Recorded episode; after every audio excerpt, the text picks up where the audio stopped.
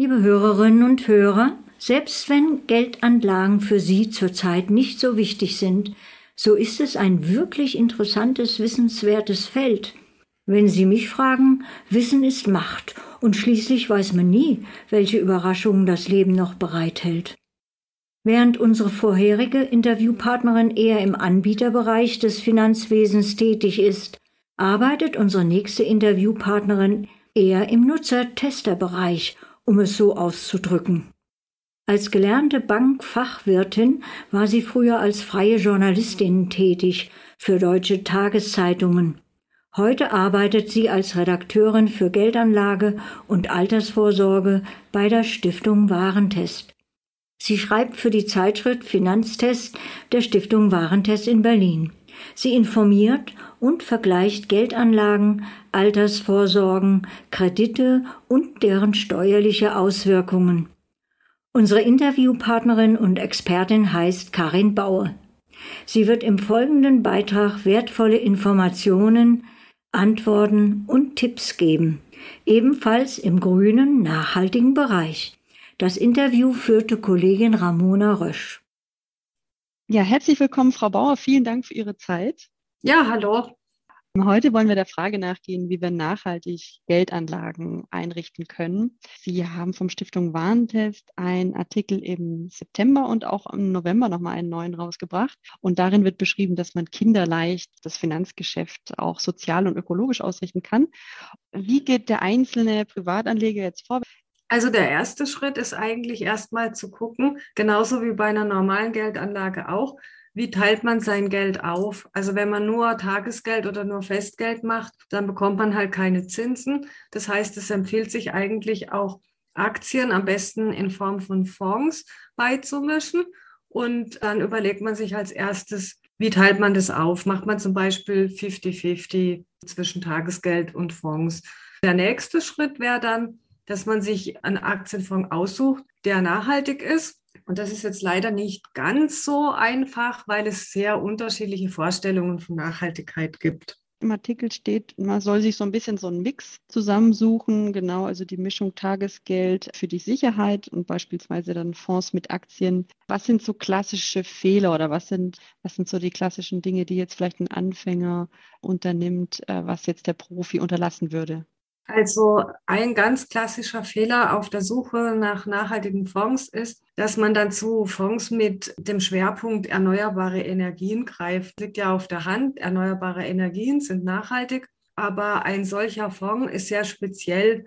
Das ist ein, ein Fonds, der eigentlich sich nur auf eine Branche konzentriert und damit hat man dann ein recht hohes Risiko. Also man hat natürlich schon ein höheres Risiko mit Aktieninvestments, aber man kann das eigentlich überschaubar halten, indem man breit streut und Aktien aus verschiedenen Ländern und verschiedenen Branchen mischt. Und da kommt eben kein erneuerbare Energienfonds in Frage, sondern da sollte man einen weltweit anlegenden Aktienfonds am allerbesten kaufen.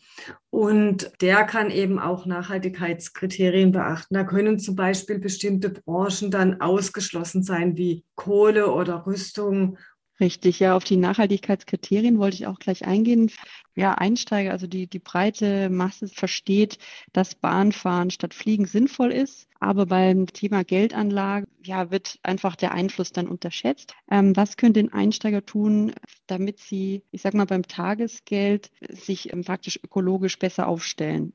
Wenn man Tagesgeld ökologisch oder nachhaltig anlegen möchte, dann muss man auch zu einer speziellen Bank gehen, also so eine ethisch-ökologische Bank.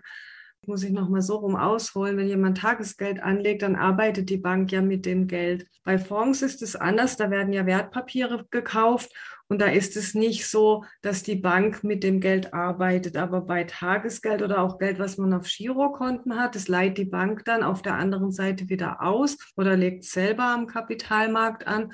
Da achten nachhaltige Banken auf bestimmte Kriterien. Also Kredite werden nicht an jeden vergeben ähm, da gibt es eben auch Ausschlusskriterien wie Kohleproduzenten, da wird auf Kinderarbeit geachtet. Atomkraft ist tabu in der Regel, Rüstung und Waffen auch. Und die Kreditvergabe erfolgt auch gezielt, zum Beispiel an soziale Einrichtungen oder an Biobauernhöfe zum Beispiel.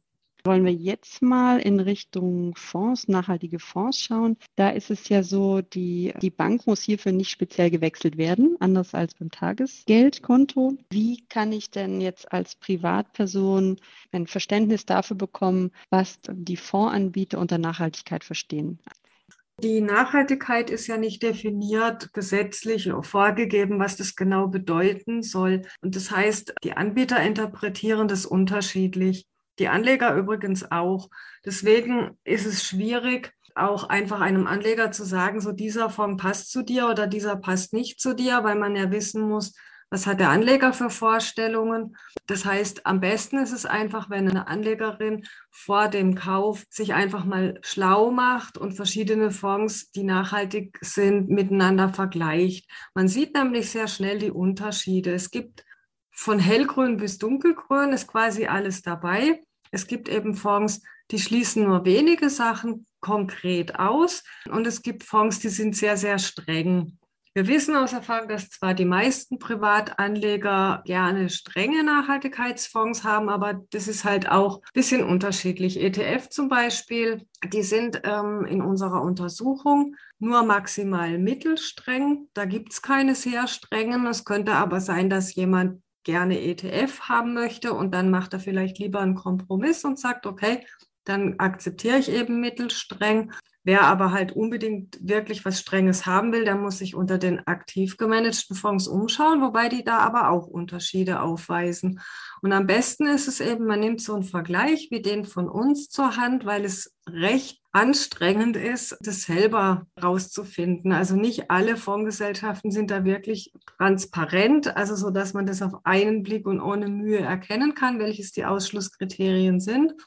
Das heißt, so eine Übersicht hilft einem auf jeden Fall. Man erkennt dann auch eher schnell, weil man jetzt noch keine konkrete Vorstellung hat, was will man eigentlich für einen nachhaltigen Fonds. Aber wenn man da mal sieht, was bieten die an, dann merkt man schon schnell, was gefällt einem und was gefällt einem nicht. Und dann ist noch ein ganz wichtiger Punkt, den man als Privatanleger ganz schwer herausfinden kann, wie die Fondsanbieter die Ausschlusskriterien eigentlich interpretieren. Also da heißt es zum Beispiel, Kohle ist ausgeschlossen. Und wenn man dann aber genauer hinschaut oder nachfragt, dann kommt raus, dass Kohle aber, also dass die auch Aktien zum Beispiel von Unternehmen kaufen, die 30 Prozent ihres Umsatzes noch mit Kohleabbau erzielen. Und 30 Prozent ist natürlich eigentlich kein Ausschluss. Und Richtig. wir würden das auch nicht als Ausschluss dann so darlegen, sondern würden sagen, nee, die haben dann Kohle eben nicht ausgeschlossen oder nicht vollständig. Auf diese Details ähm, kommt man vielleicht auch erstmal, wenn man sich mit dem Thema neu beschäftigt, gar nicht. Von Albert Einstein kursiert die Aussage, das Schwierigste, was es in der Welt zu verstehen gilt, ist die Einkommensteuer. Mit diesem Unverständnis stand er sicherlich nicht allein. Selbst heutzutage gilt dies für viele Menschen. Je nachdem nimmt man sich eine steuerliche Beratung. Geht es um viel Geld, empfiehlt es sich unter anderem, die Stiftung Warentest oder deren Zeitschriften Test oder Finanztest zu Rate zu ziehen. Gewisse Enttäuschungen könnten vermieden werden, insbesondere wenn man sein Geld in nachhaltige Projekte investieren möchte. Heute haben Sie, liebe Hörerinnen und Hörer, die Gelegenheit, im Interview mit der Redakteurin Karin Bauer von der Zeitschrift Finanztest viele interessante Hinweise und Anregungen zu erhalten. Es folgt nun der zweite Teil des Interviews mit Karin Bauer und Kollegin Ramona Rösch. Die Stiftung Warntest hat ja über 100 EU- und auch Schwellenländerfonds getestet und auch die letzten fünf Jahre berücksichtigt, also speziell jetzt Fonds untersucht, die eben älter als fünf oder mindestens fünf Jahre alt sind, so rum. Und da ist mir eben auch aufgefallen, dass sie auf die Toleranz eingehen. Das scheint ja eben ganz wichtig zu sein. Die privaten Anleger und Anlegerinnen können vielleicht gar nicht nachvollziehen, ähm, wo sie erstens die Informationen finden. Teilweise können sie Informationen nicht finden, weil sie speziell für Honorarberater und, und Profis gemacht sind, diese Informationen, weil Datenbanken nur für diese Profis zugänglich sind und, und dergleichen. Deshalb sind solche Tests unheimlich hilfreich und da habe ich auch gesehen, sie geben hier eine Toleranz an Also beispielsweise ein Umsatzanteil, der maximal an einem Fonds mit dabei sein darf von, sagen wir, fünf Prozent, wenn man jetzt Tabak anschaut oder andere Massentierhaltung. Also das heißt, hier wird auch ähm, wirklich mit Toleranzen gearbeitet wie im Maschinenbau. Das heißt, es werden teilweise Branchen nicht vollumfänglich ausgeschlossen. Das ist zum Beispiel jetzt aus meiner Sicht auch erstmal nicht intuitiv. Also, dass man so kleine Umsatztoleranzgrenzen noch hat, das liegt manchmal auch daran, dass man ein Unternehmen, was zum Beispiel jetzt sich in der Transformation befindet, nicht eigentlich sofort ausschließen will, nur weil es vielleicht noch eine Restaktivität hat in einem Sektor, der eigentlich nicht zur Nachhaltigkeit passt. Es gibt ja auch solche sogenannten Dual-Use-Produkte, die man eben für beispielsweise zivile oder militärische Zwecke einsetzen kann. Und weil man das nicht immer nachverfolgen kann, gibt es dann so eine Mini-Toleranz, damit sowas dann nicht gleich dazu führt, dass, na, dass dann so ein Unternehmen plötzlich am Pranger steht. Also da gibt es eben so kleine Toleranzen, die sich einfach in der Praxis als sinnvoll erwiesen haben. Es gibt auch Nulltoleranz, also wir haben auch Ausschlusskriterien. Da wird einfach überhaupt keine Toleranz zugelassen, wie zum Beispiel bei kontroversen Waffen. Dann haben Sie ein Bewertungssystem eingeführt von 1 bis 5. Das ist erstmal ganz zugänglich. Und da hätte mich jetzt nochmal die Bewertung interessiert. Also Sie sagen ja, es gibt schon, ähm, wenn man jetzt die aktiv gemanagten Fonds und die Indexfonds anschaut, gewisse Unterschiede. Wie fallen jetzt aktiv gemanagte im Vergleich zu Indexfonds aus? Ein Punkt ist die schlechteste Note und fünf Punkte die beste. Wobei man aber dazu sagen muss, dass ein Punkt natürlich immer noch besser ist als keiner. Also die Fonds sind immer noch wenigstens ein bisschen nachhaltiger als konventionelle. Trotzdem ist natürlich ein Punkt, ist eher hellgrün und vielleicht dann doch nicht den Vorstellungen so mancher Anleger und Anlegerinnen entsprechend. Bei den, also die Bestnote von fünf Punkten und auch die zweitbeste von vier Punkten, da sind nur aktiv gemanagte Fonds dabei.